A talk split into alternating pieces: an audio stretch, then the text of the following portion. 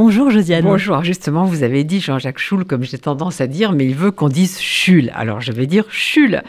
Et vous savez, il, a connu les époques dont vient de parler Laurence Benaim. Il est né en 1941 et il se décrit comme juif et huguenot.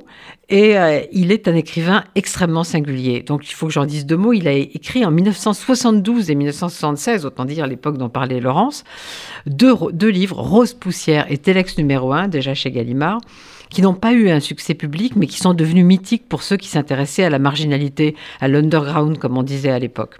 Et puis, silence. Mais silence total. Et on le retrouve en 2000 avec un très beau livre qui s'appelle Ingrid Caven, un très beau roman du nom de la chanteuse et, euh, actrice allemande qui a été l'égérie de Fassbinder et avec laquelle Jean-Jacques Schul vit.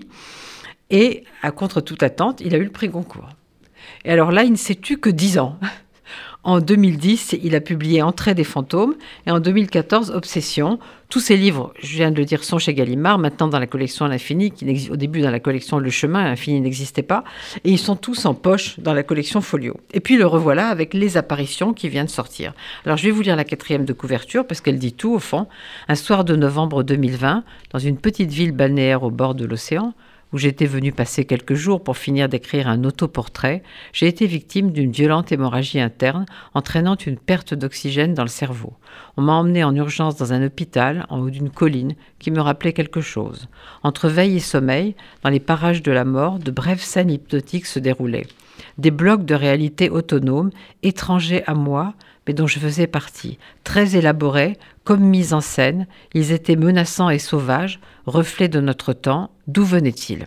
Alors c'est en quatre sections, jeux, transfusion, tout ça au pluriel, cinq apparitions et conversation entre deux docteurs. Alors je vais vous lire quelques lignes du docteur.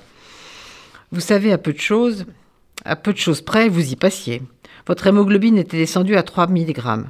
Et ces apparitions alors Votre cerveau a dérapé. Dérapé, mon cerveau Mais ça venait pas du tout de mon cerveau. C'était extérieur à moi. J'étais étranger à ces choses, ces, objets trouvés comme des bouts de espèces de films, documentaires ou plutôt reportages, dont je ne comprends pas le sens, ou peut-être des paraboles fulgurantes et obscures. En plus, j'étais dedans, perdu, des morceaux de réalité autonome dans un temps disjoint.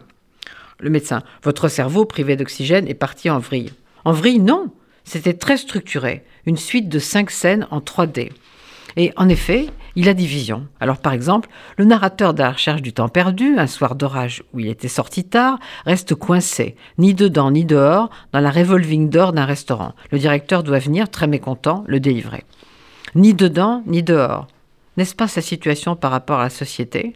Et donc ce narrateur d'apparition, qui est Jean-Jacques Schul lui-même, bien sûr, on le voit à la quatrième de couverture, euh, se vit comme de l'extérieur, dans des situations diverses, et puis on le suit avec bonheur dans ses apparitions parce que c'est très très très bien écrit, comme toujours chez lui.